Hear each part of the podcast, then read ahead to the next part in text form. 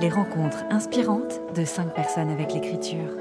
Écrivez avec Pilate.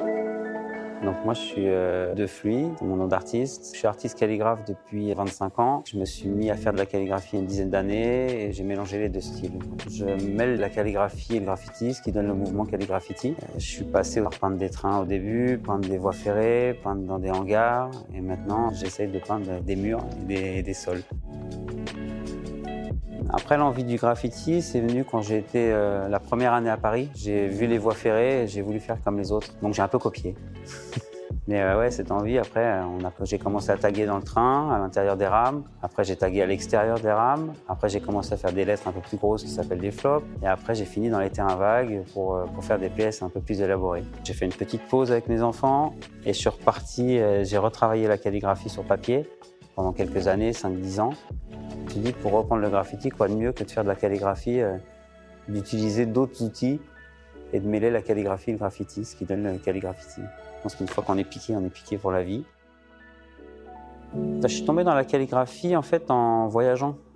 Je suis parti en Tunisie et je suis tombé sur un, atelier de calligraphe. Et là, ça a été plutôt un coup de foot sur l'écriture. Et après, j'ai creusé la calligraphie un peu arabe et j'ai voulu la mélanger, lui donner vie euh, en semant un peu le doute, en écrivant des mots qui ressemblent à de la calligraphie arabe, mais qui sont que de la calligraphie latine mais j'aime bien mélanger toute forme d'écriture en tout cas. Donc à chaque voyage, je vais repérer un peu comment les gens écrivent, et, mais des pays comme le Maroc ou comme, euh, comme l'Asie, en Thaïlande par exemple, on peut s'inspirer fortement des écritures. J'essaie toujours de dégager un message, en tout cas de toujours écrire quelque chose. J'ai fait une calligraphie sur le sable, un grand cœur, et c'était pour euh, un ami qui a perdu sa fille. Et donc j'ai voulu lui rendre hommage comme ça. J'ai appris le, jour où j'étais sur la plage, j'avais mon râteau, j'allais commencer autre chose. Je suis parti sur un, un cœur géant où j'ai écrit leur nom, le nom de l'enfant. Par exemple, c'est des messages que je fais passer de cette façon-là. Et donc la plage, euh, c'est le moyen idéal de faire passer un message et qui reste pas. Ça s'en va avec le temps. c'est l'occasion aussi de faire des œuvres monumentales sans rien abîmer. Donc euh, travailler écologiquement, euh, c'est génial aussi. Juste un râteau et on n'abîme rien.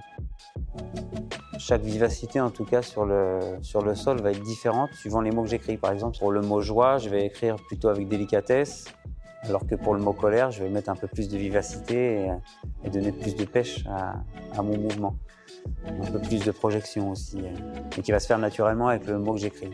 Et je fais ça avec toutes les œuvres que je fais, euh, suivant les mots que je rencontre, ben ça, va, ça va donner vie à mon travail. Quand, je peins, je me sens très bien. C'est un moment de grâce, une fierté d'avoir réussi à faire une pièce aussi grande. Découvrez l'ensemble de nos interviews sur notre plateforme Audion. Pilote. Write Your Word.